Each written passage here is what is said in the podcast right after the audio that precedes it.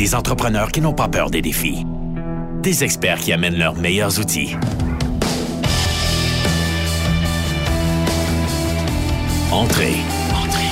Dans le garage. Avec les dérangeants. Les dérangeants!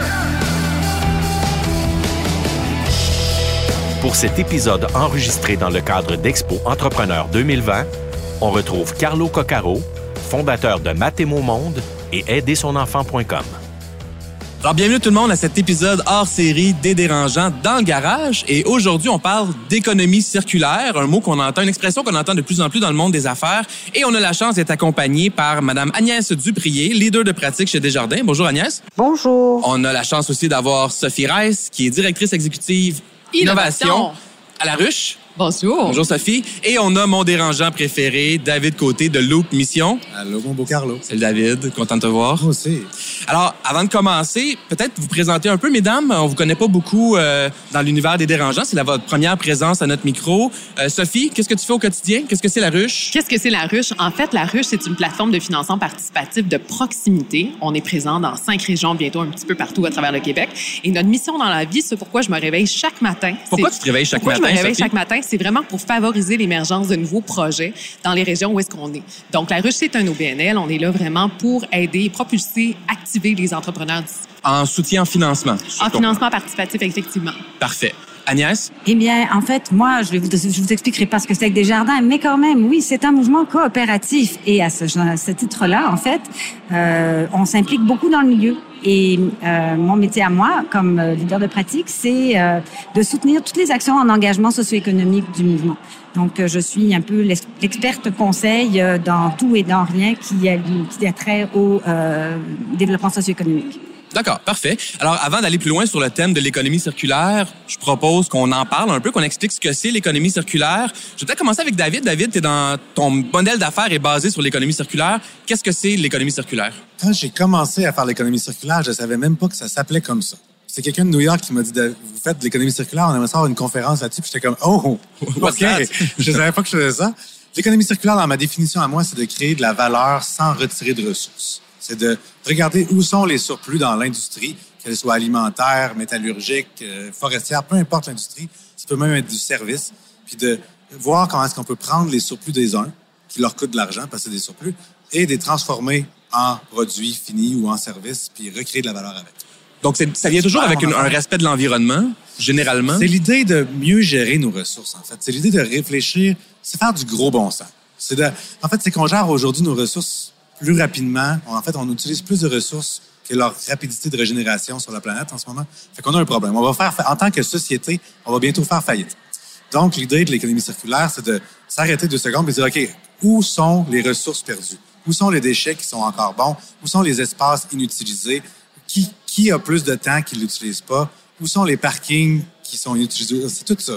Toujours réfléchir aux, aux espaces-là. Est-ce qu'il y a d'autres éléments qui font partie de l'économie circulaire? Ben, en fait, je dirais que on veut dire circulaire euh, un petit peu en contradiction avec l'idée de linéaire. Hein? L'idée de linéaire, c'est j'extrais ma ressource, je la transforme, euh, après ça, je la transporte, je la distribue, je l'utilise, puis je la mets à la poubelle.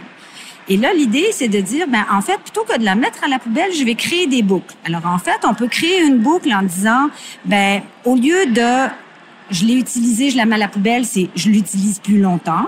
Au lieu de on peut faire la boucle plus grande puis dire ben au lieu de la mettre dans une poubelle, ben je vais l'envoyer à se faire recycler pour être réutilisé euh, donc euh, et retransformé puis après ça euh, redistribué. Je pourrais recouper le circuit aussi puis dire c'est pas localement que elle, ça va être encore utile, mais c'est ailleurs que ça pourrait être utile. Donc, en fait, je coupe le circuit à un autre endroit, puis je fais une autre boucle pour dire, ben, je le renvoie en distribution ailleurs.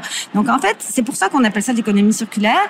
C'est de cette idée de dire que, en fait, au lieu d'avoir une ligne qui finit par ce qu'on disait tantôt, faire faillite, parce que finalement, tout ce qu'on aura extrait, on l'aura foutu à la poubelle puis que c'est plus utilisable, c'est de dire, OK, on fait des boucles pour court-circuiter ce problème-là et recréer du sens et de la valeur dans chaque boucle.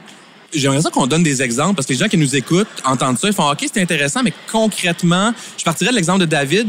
Qu'est-ce que vous faites qui euh, spécifiquement qui est circulaire chez nous? Euh, plein de choses. En fait, on prend, nous, les surplus de l'industrie alimentaire puis on les transforme en nouveaux produits qu'on revend sur les, sur les épiceries. Fait qu'on prend les surplus de fruits et légumes qui étaient avant chez un grand distributeur jetés mis à la poubelle. Ils jetaient 16 tonnes à 25 tonnes par jour de fruits et légumes. Par jour? Qui étaient encore beaux. Ils sont encore beaux, ils sont juste mûrs. Le cycle de distribution fait que parce qu'ils sont mûrs maintenant, il y aura personne qui veut les acheter pour les mettre en vente sur leur tablette dans une semaine. Donc, ils les jettent. Fait que c'est de la spéculation. Fait que tout le monde achète toujours un petit peu plus dans l'industrie, peu importe ce qu'elle est, pour être sûr qu'on a assez de produits pour vendre, pour être compétitif. Alors nous, on prend ces fruits et légumes qui étaient rejetés, qui avaient une valeur monétaire de plusieurs millions de dollars pour notre partenaire. On les achète. Fait qu'on on rachète. C'est pour ça qu'il y a le mot économie dans l'expression économie circulaire, c'est que c'est on n'est pas une OBNL qui dépend des dons. En fait, c'est vraiment à but lucratif. En fait, c'est de faire perdre moins d'argent aux grandes entreprises qui jettent, reprendre leurs déchets, puis les remettre dans la chaîne de la valeur. Fait que nous, on fait du jus. On fait aussi du savon avec les huiles rejetées d'une chaîne de restaurants. C'est là où on a les boucles d'Agnès. Donc, la boucle au niveau des ressources des intrants, mais vos extrants, vos déchets redeviennent aussi d'autres produits. Exact, exact. Nous, notre pulpe, quand on fait du jus, il y a de la pulpe. Cette pulpe-là, on fait des gâteries pour chiens. On va faire des croûtes à pizza qui sortent bientôt en épicerie. Fait qu'on, nos plats d'orange vont dans une distillerie où est-ce qu'ils font de la liqueur d'orange. Après, cette plat d'orange va dans une autre distillerie où est-ce qu'ils font de la teinture d'orange. Fait c'est, ah oui, hein? infini, en fait. On peut toujours, Puis l'idée, c'est de juste sortir de sa lunette d'entrepreneur. Quand on est une entreprise, en général, on est vraiment occupé. On est occupé à s'occuper des ressources humaines, faire plus de ventes, du marketing, renvoyer du monde, rengager du monde. On est occupé puis on n'a pas le temps. Fait que les, déchets, on n'y pense pas, en fait. Puis. Et comme il n'y a pas de, coût aux déchets, hein, parce qu'on vit dans une société où le déchet n'a pas de coût, le, carbone n'a presque pas de coût, ce qu'on jette au centre d'enfouissement, l'entrepreneur ou l'entreprise ne le paie pas vraiment. C'est, est-ce que c'est euh, vraiment... Je ici. Comme Courchaine, par exemple, c'est 105 à 115 la tonne. Fait qu'eux, ils dépensaient entre 200 et 400 000 par année juste pour se débarrasser de leurs déchets. Ah oui, OK. Fait qu'il y a vraiment un grand avantage économique. Un grand avantage économique à transformer, absolument. En fait, je dirais qu'ici, le coût est moins élevé que ce qu'on peut trouver en Europe. Puis c'est pour ça qu'en Europe, l'économie circulaire a, démarré euh, il, y a, il, y a, une vingtaine d'années déjà parce que, dans le fond, le coût, de la, le coût des poubelles était tellement important que, de traitement des poubelles, que ça, ça, ça, ça a plus vite valu la peine. En tout cas, ça a été plus évident plus vite.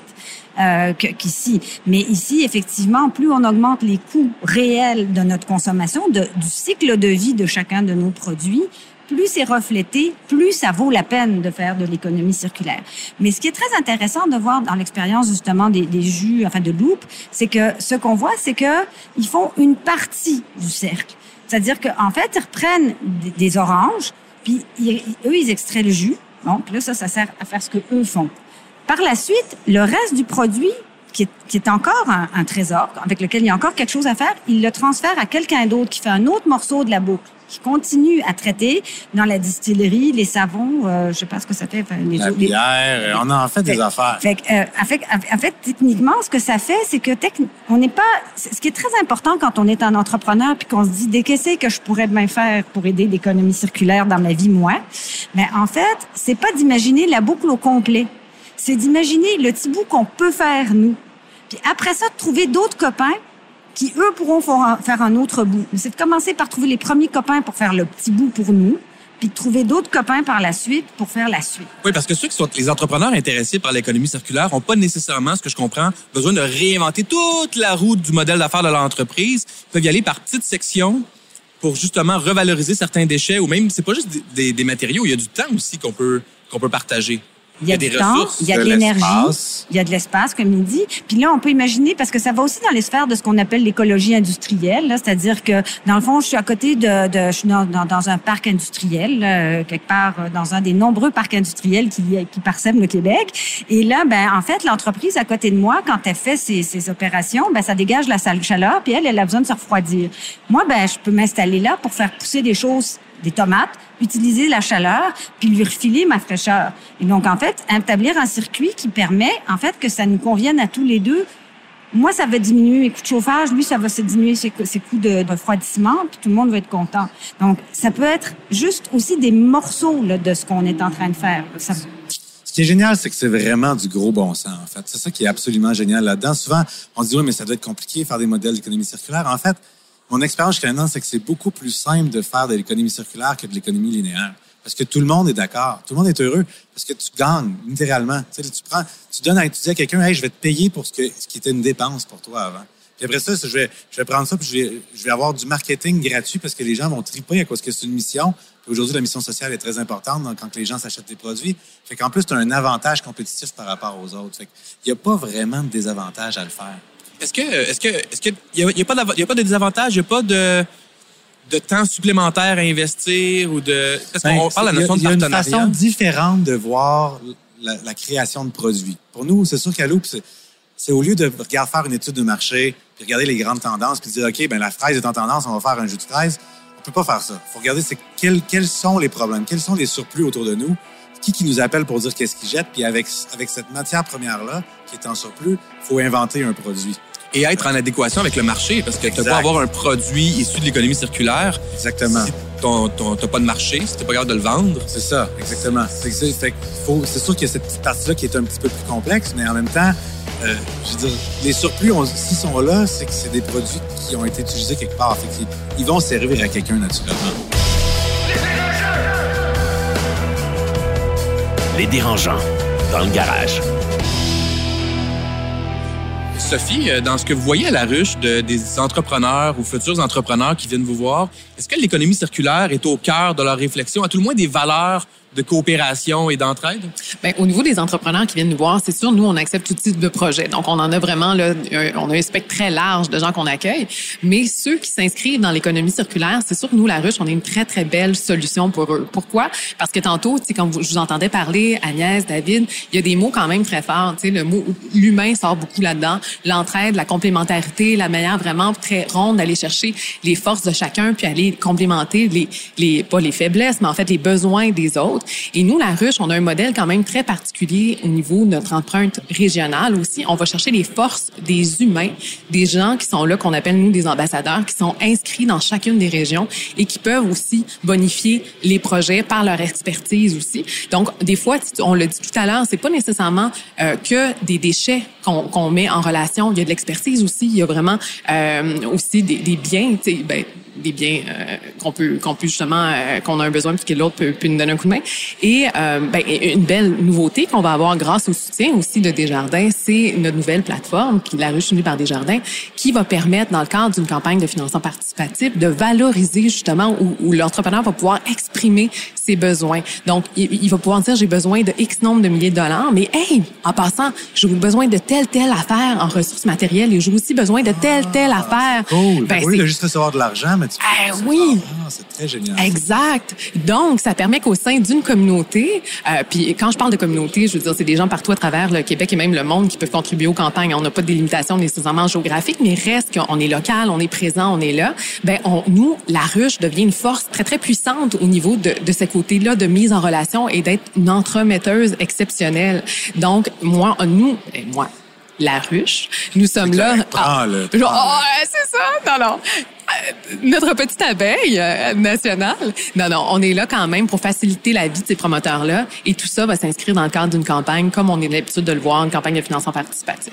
Quand on dit financement participatif, Oui. on parle de sociofinancement. Exactement, exactement. Sociofinancement, crowdfunding. Nous, on aime beaucoup utiliser le mot financement participatif. Pourquoi? Parce que c'est le financement par la foule. C'est plusieurs personnes qui contribuent à coup de petites contributions à un grand projet. En fait, à atteindre le montant nécessaire pour que l'entrepreneur, l'organisme puisse réaliser, mener à terme son projet. Donc, C'est un peu dans la logique de l'économie circulaire, c'est-à-dire c'est qu'est-ce que je peux faire moi, c'est-à-dire qu'en fait quand on dit financement participatif, on est dans la logique du comment moi je peux participer à une réalisation, à dynamiser mon milieu, plutôt que d'être dans une logique de finalité, qu'est-ce que je peux faire socialement, comme on l'imagine dans le sociofinancement. Donc, c'est vraiment pour ça qu'on utilise- qu'on- c'est l'expression qu'on privilégie. Là. Ouais, ça fait du C'est- sens. C'est c'est- la bonne. On l'adopte. ben, on l'aime, Ah ouais. on l'aime, on va. l'adopte. Et pourquoi un entrepreneur irait voir la ruche pour faire du sociofinancement ou du financement participatif plutôt que d'aller chercher un investisseur pour un 50 000 ou une banque? Quels sont les principaux avantages? Il y a plein d'avantages. Ben, le premier, tout à l'heure, on posait la question de bien beau avoir la bonne idée, mais il faut savoir si elle va se vendre. Ben, faire une campagne de financement participatif, c'est une excellente façon de, de valider le marché. Donc, c'est un test de validation de marché. On peut vraiment voir est-ce qu'il y a vraiment un attrait, est-ce qu'il y a un besoin pour ça, et est-ce que les gens vont faire l'action aussi de dire, hey, moi, j'y crois assez pour le pré-acheter. Parce que ça aussi, il y a beaucoup de gens qui font, qui donnent des tapes dans le dos en disant, hey, t'as donc bien une bonne idée. Mais oui, oui, je t'encourage.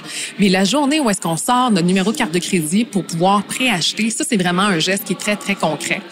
Euh, beaucoup de gens aussi utilisent le financement participatif de plus en plus pour l'inscrire, ne serait-ce que dans un média, comme un média dans un plan de communication. Donc, ça devient une nouvelle phase de commercialisation, entre autres. Puis après ça, ben, c'est sûr, c'est non négligeable. Euh, la ruche, on a une particularité, une distinction qui est très, très intéressante, c'est tous nos programmes de financement additionnel. Donc, au-delà de, de, la campagne de financement traditionnel, donc là où est-ce qu'on sollicite des contributions, normalement, ben, pas normalement, mais on a différents programmes que lorsqu'on atteint l'objectif, d'autres entreprises comme Desjardins, euh, on a un programme extraordinaire qu'on vient de lancer avec le secrétariat à la jeunesse qui s'appelle le Fonds 1001, peuvent euh, apparier ou tout simplement accorder un montant additionnel suite à la réussite de la campagne. C'est très cool. Exactement. Je pense que les autres font pas ça. Non, non, ça je peux confirmer. Ah, ouais. Les autres, là, j'ai pas, là, mais... Ah, exact. C'est cool. Exact. La BDC aussi est là, euh, Futurpreneur euh, et beaucoup, beaucoup d'organismes aussi en région, le Fonds d'emprunt, je ne peux pas tous les nommer, on en a 19, mais ça, c'est vraiment quelque chose qui est, qui est super le fun. Ah ouais, c'est un Ouais. plus. Puis C'est un univers de connexion, c'est-à-dire qu'en fait, ce que je cherche des jardins, là, c'est encore dans cette logique d'économie circulaire, c'est-à-dire de permettre aux participants, aux acteurs d'un milieu, de contribuer à des projets, de contribuer à leur milieu, puis se connecter entre eux pour créer ces maillages qui permettent de dire, tiens, je vais récupérer tes carottes, ah, puis là, regarde, telle affaire pourrait te servir, etc. Puis on parle de carottes parce qu'on on parle évidemment des jus, mais en fait, ça va vraiment dans tous les secteurs de l'économie parce que, bon, on voit, dans, dans, je parlais d'écologie industrielle tantôt, mais ça peut être de récupérer euh, des matériaux très lourds, des métaux, des métaux rares. des- il y a toutes sortes de choses qu'on peut imaginer dans, dans, dans ça qui peuvent resservir, être réutilisées, Il y, etc. il y a un exemple intéressant que tu mentionnais l'autre jour par rapport à Vacances Valcartier, qui fait de l'économie circulaire avec ses employés. Exactement. En fait, on parle souvent des problèmes des travailleurs saisonniers qui finalement euh, sont difficiles à conserver parce que, ben, évidemment, ça leur fait pas un revenu régulier. Euh, donc, ils sont à la recherche de d'autres emplois. Ils veulent pas rester dans ce secteur-là. Et l'idée de euh, Valcartier a été de se dire, ben, nous, on a deux pics dans la saison, l'été puis l'hiver. Qu'est-ce qui se passe le, le printemps et l'automne qui se passe pas le reste de l'année? Puis est-ce qu'il y a un pic? Est-ce qu'il y en a d'autres qui sont complémentaires à nous? Puis ils se sont rendus compte que les garages qui changent les pneus puis qui font les mises à jour euh, de printemps et d'automne, ben eux ils sont exactement dans les pics opposés et du coup ben maintenant ils se sont organisés pour offrir des emplois permanents ensemble euh, dans la région de Québec ou alors à ce moment-là c'est euh, les mécanos qui s'occupent de nos pneus aux deux intersaisons en fait sont ceux qui réparent les machines du village Valcartier. Donc là on est dans une logique où effectivement on est encore dans l'idée qu'on crée un cercle et qu'on ne laisse rien tomber. Et, comme a- David disait, tout le monde est gagnant parce que les deux employeurs ont des employés, un, un taux de rétention d'employés plus élevé. Les employés sont contents parce qu'ils ont un, un emploi à l'année. Le Puis ça client, leur permet d'offrir ensemble ce qu'ils offraient pas à des travailleurs saisonniers, c'est-à-dire toutes sortes d'avantages sociaux comme des assurances, puis etc. Donc, en fait, ça devient vraiment Il quelque a, chose il qui y a est comme pas de faille, en fait, à l'économie circulaire, parce que pour vrai, c'est du gros bon sens. Aujourd'hui, c'est comme si on prenait... En fait, si on demandait à un autochtone de, de regarder comment on gère nos ressources aujourd'hui, c'est un peu comme si on lui disait, OK, va chasser un chevreuil, coupe la moitié de ton chevreuil, laisse-le dans le bois, puis prends le reste avec toi. C'est ça qu'on fait en tant que société aujourd'hui. Même chose avec notre... On gaspille et qu'on fout. Puis ce qui est fou avec l'économie circulaire, c'est qu'on peut aider les grandes entreprises à découvrir qu'ils peuvent faire un plus grand revenu sans augmenter leurs ventes. C'est le côté génial de l'économie circulaire, c'est qu'il y a un petit côté décroissance là-dedans, ou un côté de pas croître à tout prix, c'est pas nécessaire. Tu peux, avec nous, notre partenaire Courchaine a augmenté son bottom line de plusieurs millions avec Loop sans augmenter leurs ventes. C'est quand même énorme parce que si tu prends tes déchets puis tes vends, ben, tu as un revenu là-dessus que tu n'as jamais eu avant. Ce qui fait que souvent, les déchets sont vus comme un pourcentage dans un état de résultat dans une entreprise. On regarde une ligne, ça s'appelle rebut et perte, puis bon, dans mon industrie, c'est 2% lui, dans la scène, c'est 4% puis c'est des chiffres acceptés.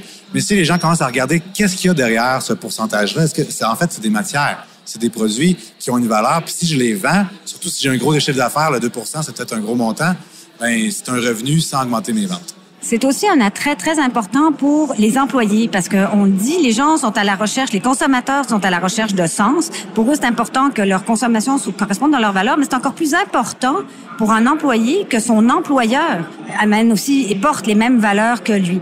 Et c'est vraiment très important pour la génération des 18-35 ans. Là. Et euh, ce qu'on a constaté, si on regarde euh, une étude qui vient d'être publiée par Academos, à quel point c'est vraiment le, c'est le deuxième point le plus important pour eux. Et euh, en fait, ça, quand on voit notre entreprise qui pose des gestes d'économie circulaire, puis parfois comme employé où on peut aller de l'avant dans ça aussi, parce qu'on peut faire des suggestions quand on est à l'intérieur d'une entreprise, de se dire, OK, ben telle affaire, ce serait donc ben pas compliqué de faire ça autrement, puis etc. Mais à ce moment-là, on est aussi dans un contexte de pénurie de main-d'œuvre, ça devient un élément de une fierté, rétention, il y a une une fierté fierté. d'équipe qui se crée quand on fait ça, en fait. On le voit avec Yum Yum, c'est un bon exemple. Depuis qu'on prend leurs patates pour faire du gin, leur équipe est super engagée. René Bond m'a dit, c'est pas de bon sens, le monde, il tellement, tout le monde en parle, le monde amène le gin à la maison. Ils veulent juste créer plus de déchets pour vous autres. pour faire plus Il y a une gin. fierté d'équipe qui s'est créée. Il y a un tissu, qui, il y a une espèce de quelque chose qui, qui crée une cohésion dans l'équipe. Les dérangeants, dans le garage. La notion de partenaire, on en a, on- on- elle fait partie de la conversation là, depuis le début de l'épisode. Ils sont essentiels. On peut pas faire de l'économie circulaire seul, ou c'est pratiquement impossible. Et tu as parlé de grandes entreprises aussi qui ont souvent beaucoup de déchets, puis peut-être pas la motivation de les revaloriser. Est-ce qu'il y aurait une démarche à proposer aux entrepreneurs, aussi petits soient-ils, pour dire, hey, regarde, il y a des grandes entreprises qui ont peut-être des déchets. Voici comment les approcher. Voici comment C'est l'argent qui parle. J'ai toujours dit, pour changer le monde, faut que ça soit rentable. En fait, si ça sera pas rentable, ça marchera pas parce que les, gens qui changent le monde, c'est les grandes entreprises. Les gens qui ont des grandes causes d'effet de serre, c'est les grandes entreprises aussi. Alors, il faut que ça soit rentable. Puis ce qui est génial, c'est que le développement durable, puis qui est un mot qui est galvaudé, qui veut plus dire grand-chose, mais l'économie circulaire, ça sonne mieux. C'est rentable, ça fait de l'argent. Nous, on, parle avec Kraft en ce moment qui nous ont appelés. On travaille avec Agropur, qu'on sort un produit avec eux dans pas. C'est des choses rentables, en fait. Ils changent, je le répète, on change des déchets en argent. C'est quand même génial. Fait que ça, ça parle à un entrepreneur. Ça parle même au directeur des opérations, ça parle au VP, ça parle à tout le monde. Est-ce que les partenaires ne deviennent pas aussi le talon d'Achille de l'économie circulaire? Tu quand on est, notre modèle d'affaires passe par les partenariats, est-ce qu'on n'est pas aussi dépendant de ces partenariats dans le sens négatif du dans le sens où ils pourraient nous quitter puis eux-mêmes valoriser leurs déchets puis dire, ben, Loop ou, euh, ou l'autre qui fait ça pour moi, ben, je le laisse aller parce que ça va être plus rentable de le faire moi-même? C'est une possibilité. Euh, souvent, il y a plus qu'un partenaire relié. C'est ça qui est intéressant. C'est plus compliqué de juste dire, tu sais, comme, mettons, Yum Yum peut pas dire, je vais faire du gin moi-même. Ils ont, ils ont pas de distillerie, ils ont pas ça. Puis, ça serait bizarre que Yum fasse du gin. Alors que nous, tu sais, on a un brand qui, qui représente l'économie circulaire. Fait que moi, je prends des surplus d'une industrie, puis je vais chercher un autre partenaire qui fait de la transformation. Puis je facilite cette relation-là, en fait. Puis je m'assure que les, que les patates se rendent bien, que la distillerie se passe bien. Moi, je donne du jus en plus. Fait qu'il y a une synergie qui se crée, en fait. fait que ce serait dur de faire tous nous-mêmes. Je pense que c'est le futur de l'économie. Tu sais, les, grandes entreprises de, de, de il y a 20 ans, on disait qu'on voulait tout avoir, tout faire nous-mêmes. C'est nos brevets. On ne dit pas à personne, on est secret. Alors que la nouvelle économie, c'est vraiment de créer des partenariats. Pour pouvoir aller vite, j'ai une savonnerie qui est pas mon entreprise, qui crée de l'emploi grâce à nos savons. On a une brasserie qui est pas notre entreprise, qui fait nos bières, qui les vendent, qui augmente leur chiffre d'affaires, qui me donne une royauté. On a une distillerie qui en fait. Ça fait, que- l'idée, je pense que l'économie du futur, c'est vraiment ça, en fait. C'est de, faire du partage puis de pas essayer de tout garder pour soi. Mais en fait, là-dedans, on n'est pas plus dépendant de notre partenaire qui, par rapport à nous, valorise ses déchets ou certains de ses aliments chez nous, que d'un autre producteur à qui on achèterait nos patates et qui serait le seul producteur de patates avec qui on pourra en acheter. Donc, en fait, on est toujours dépendant de quelqu'un d'autre. Et euh, je pense qu'une des grandes leçons qu'il faut qu'on retienne euh, dans notre économie actuellement, et qui est intéressante dans l'économie circulaire, c'est que notre dépendance, elle n'est pas vue comme une faiblesse, mais c'est ce qu'on valorise. On vient de donner une valeur, on vient de monétiser quelque chose qui avant n'avait pas de sens et pas de valeur. Donc, en fait, on, on est en train de, par les lois du marché, on est en train de changer même notre perception de nos relations d'affaires. Ben, je trouve que c'est un beau mot de la fin. Euh, Est-ce que vous voulez rajouter quelque chose, Sophie, David, à cette, euh, ce discours enflammé d'Agnès? C'est magnifique, C'est c'est beau, trop hein? C'est trop beau, on va lui laisser la parole. Alors, euh, ben, merci d'avoir été à l'écoute, tout le monde. Merci, David. Merci, Agnès. Merci, Sophie, d'avoir été là.